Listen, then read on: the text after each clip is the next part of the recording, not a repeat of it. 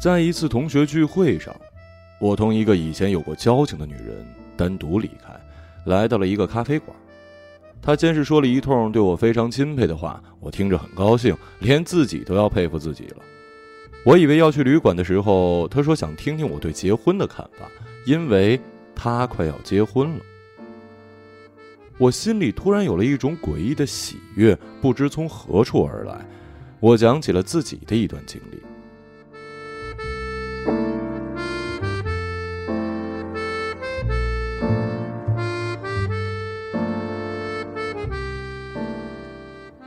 二零零八年，我在北京疯狂的找工作，四处投简历。接到第一家的面试，是一家做儿童文学的小公司。我大约坐了两个小时的公交，公司的位置临近郊区，然后来到了一间昏暗无比的两居室。客厅沿着墙根堆着日历纸、印刷的杂志跟书籍。一个秃顶男人走出卧室接待了我，他告诉我这里主要做什么，以及公司发展初期会非常的艰难，需要吃苦。我也没有对他说，这个城市的人有一半左右永远处在发展初期。临走的时候，他拍了拍我的肩。我觉得呀，你可能还不太合适。紧接着，我便找到了第二份工作，是一所培训机构，每天需要乘坐两个小时地铁抵达城市的另一端去坐班看东西。他们会交给我一些文稿修改的拼贴，然后贴到网站。这样三周之后，他们告诉我试用期结束，我做的不错，可以雇佣我。但是当时我身上的钱已经用完了，不能继续留在北京。我跟母亲说，我找到了一份工作，但我没钱住在这儿。母亲告诉了父亲，父亲让我赶紧去死。就在每天需要花费两个小时乘坐地铁里，其中有一段路程车厢会开到地面，隔着玻璃可以看到远处一片很小的湖泊。我总是坐在地铁的左边，这样就可以远远地看着那个冒着淡青色轻污染的湖泊。所有人昏昏欲睡，没有人讲话。每一个清晨都好像是走向火葬场。当地铁从地下钻出，那一片轻污染的湖的颜色会蔓延到车厢，每个人都无动于衷。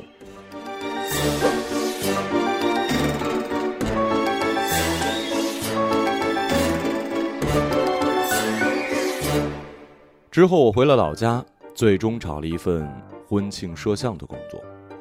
公司很小，六个职工，其中一个会计，一个老板。老板长得很像以前我在武术训练队的师兄，脖子粗短，躯干像几块方砖拼的。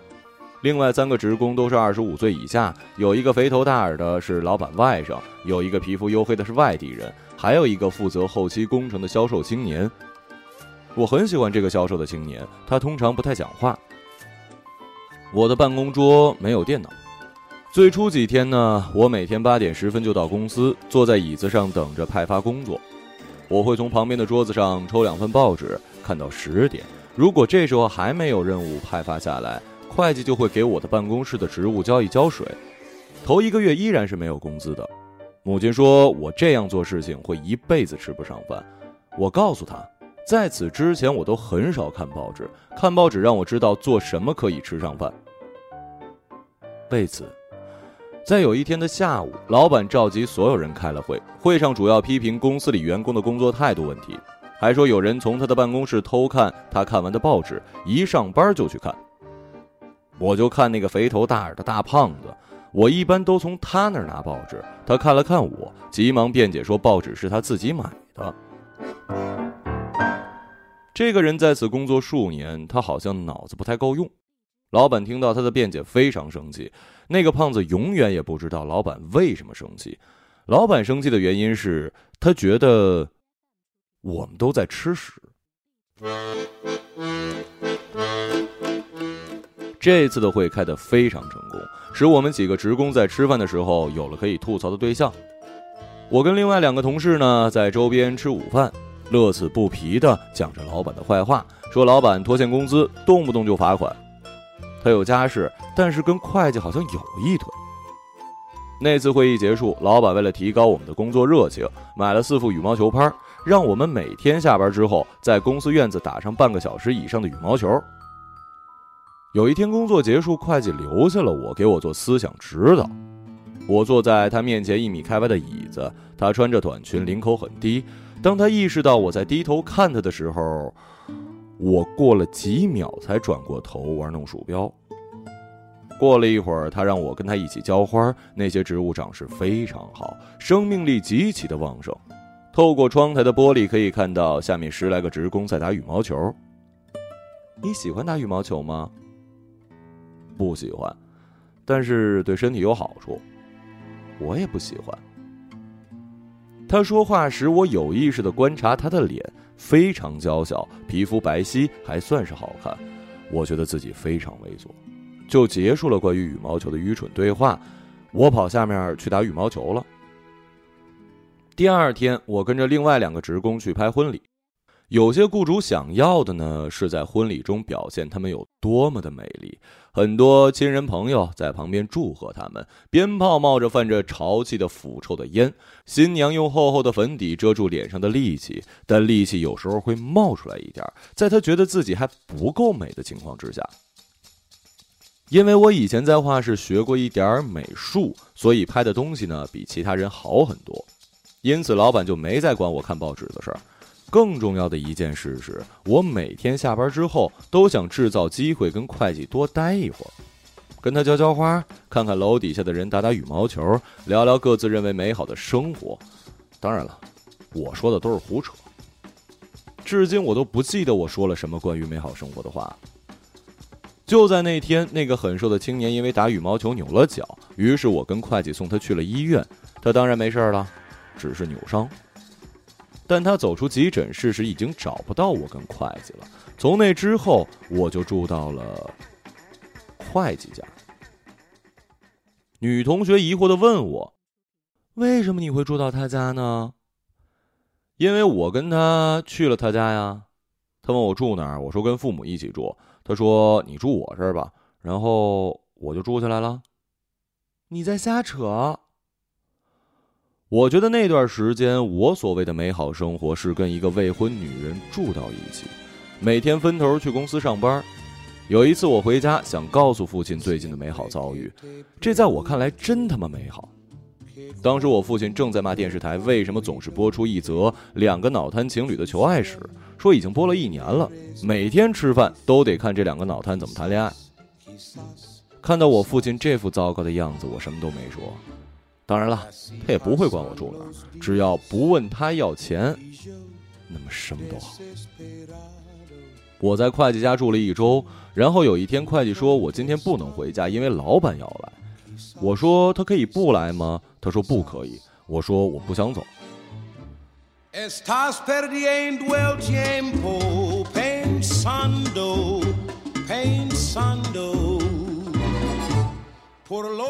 然后我就在半夜出了门，去大街上溜达。其实我不太想回家，我沿着路边走，看着每一根肮脏的电线杆，从一米左右的高度开始沾着尿渍，一直延伸到地面。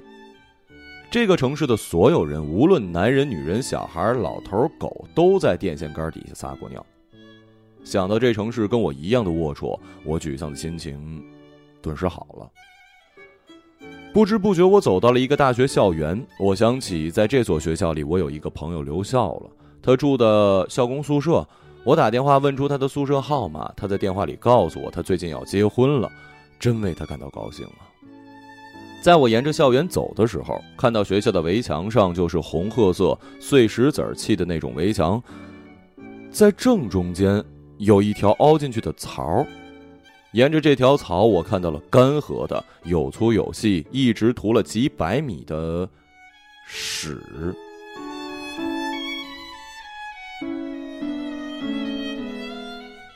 这个围墙的印象啊，在我脑海中挥之不去，以至于当我到了朋友宿舍，似乎还能闻到那股臭。朋友自己住一个房间，是学校分的。我到了，他搬了一把椅子，踩在脚下，从二层床的最上面，把胳膊伸进一床棉被，抱出一纸箱，取出一条烟，撕开，从里面抖出了两包黄鹤楼。我问他最近做什么，卖烟。卖给谁呀？卖给学生啊，狗操的学生！我跟他干坐着，他问我为什么来找他。我说学校的围墙有一个神秘的记号，顺着指引我就来了。我知道你说的是什么了。我观察他的宿舍，一根斑驳的竹竿子挑着一个蚊帐，那个蚊帐像是已经盖在抽油烟机上好多年，浑浊不堪。我纳闷他为什么要结婚，他到底急什么呀？当然，我不能直接这么问了，因为我没有那么关心他。我问了他这些香烟的进价，他都告诉我，大概只有卖价的一半。如果是假的呢，就会更便宜。他还告诉我哪个近郊的假货做的最不容易被分辨。这个时候，我听到门外有酒瓶子爆掉的声音，然后是骂声。我跟朋友开门出去，发现走廊另一端浩浩荡荡涌来五六个学生。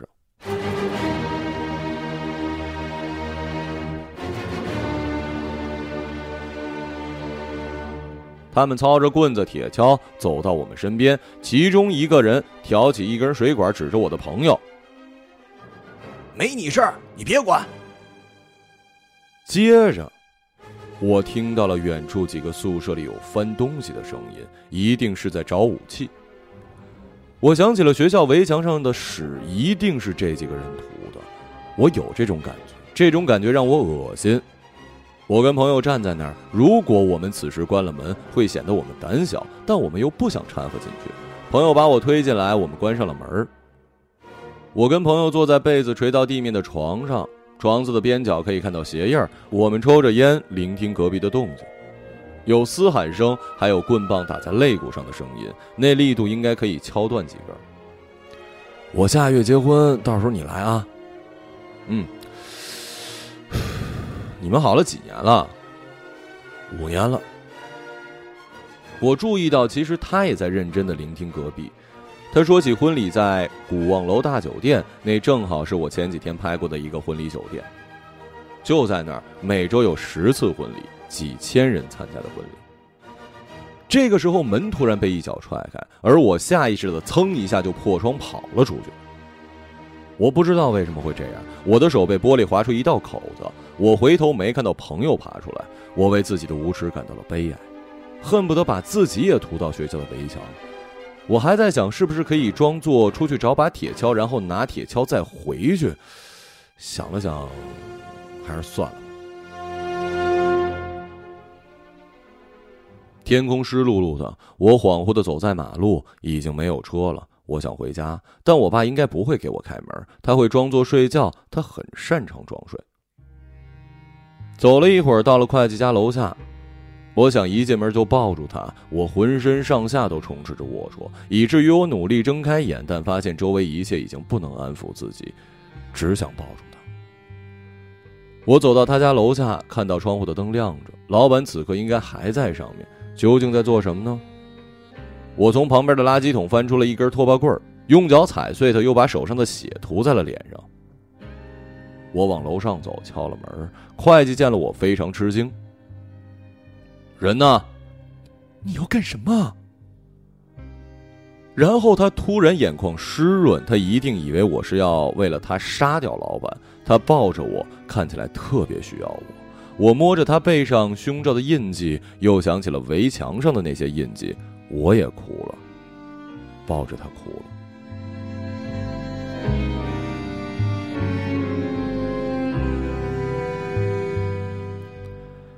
整整一个晚上，我都在自我谴责中度过。我从来不知道自己骨子里竟然是一个如此卑鄙的人。我欺骗了好朋友，也欺骗了会计。我知道这一夜之后，我们的关系会非常稳固。我想住多久就住多久。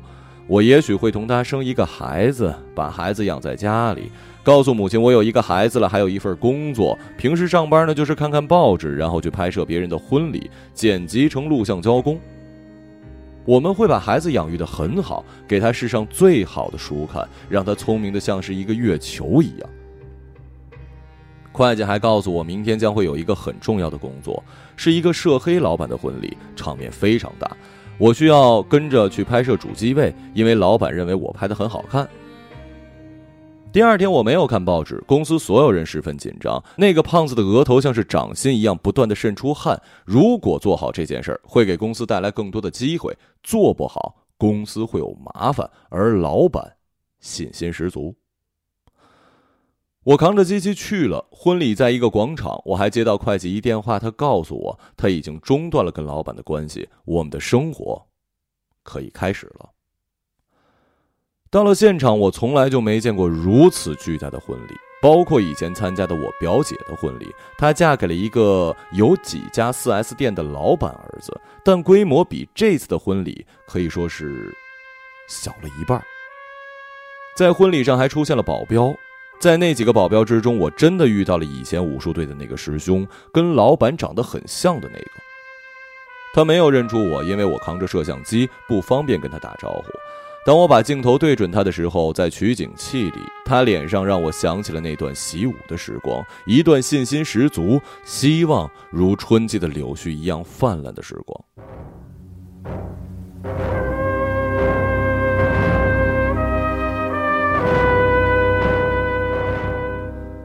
那个时候，我的父亲还会骑着自行车带我沿着湖边跑步。回家之后，给我做一顿宵夜，拍拍我的脑袋说：“锻炼可以使人长得高大。”我还是找到机会跟师兄说了几句。他告诉我，今天是他们老大的婚礼，大家都很高兴。我还以为他得给我几句人生忠告呢，或者他的武术现在用在什么地方，有什么人要给我解释什么的。当我意识到自己已经够糟糕的时候，别人还需要向你解释吗？那一天大家都顺利的度过，每个人仿佛都被洗礼了，而公司也可以青云直上。我去参加了公司的羽毛球活动，老板也参与了，他夸赞我的羽毛球打得真好，小伙子前途无量。他一定不知道他的情妇是因为我离开他的。而此时，会计一定在楼上浇花。也许她怀了孕，不过谁知道那个孩子是不是我的呢？生活充满了神秘感，好像我以前读的《山海经》。当夜，我回了家，我向母亲要了一些钱。我告诉她，我要重新去考学，我得步入一个新的环境，否则我就活不下去了。母亲偷偷的塞给了我五千块。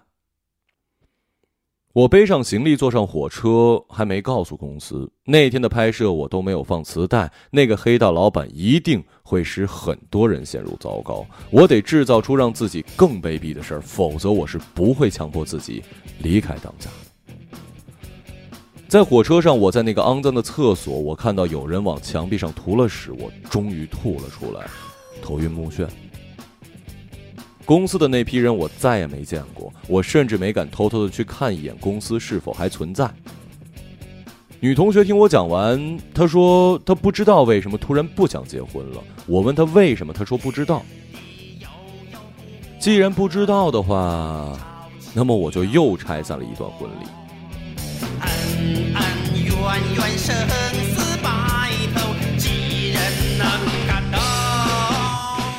也许那时的大学教工同学也因为挨了一叉子推迟了婚礼。我一直记得那个夜晚，会计紧紧抱住我，而我阻止了自己向一个美好生活的过渡。我能安慰自己的是，也可能我就像不曾存在过一样，这世上不多不少我这块料。有天，我好像突然看到了那个教工朋友，他抱着一个大箱子对我说。我不知道我为什么在买烟，其实不差，能赚不少啊。岁月无知人间多少忧伤，何不潇洒？何不潇洒？何不潇洒？走一回。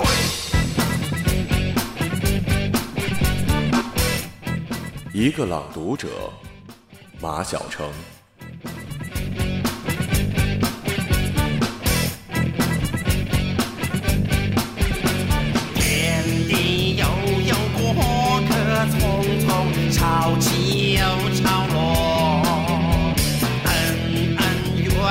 是。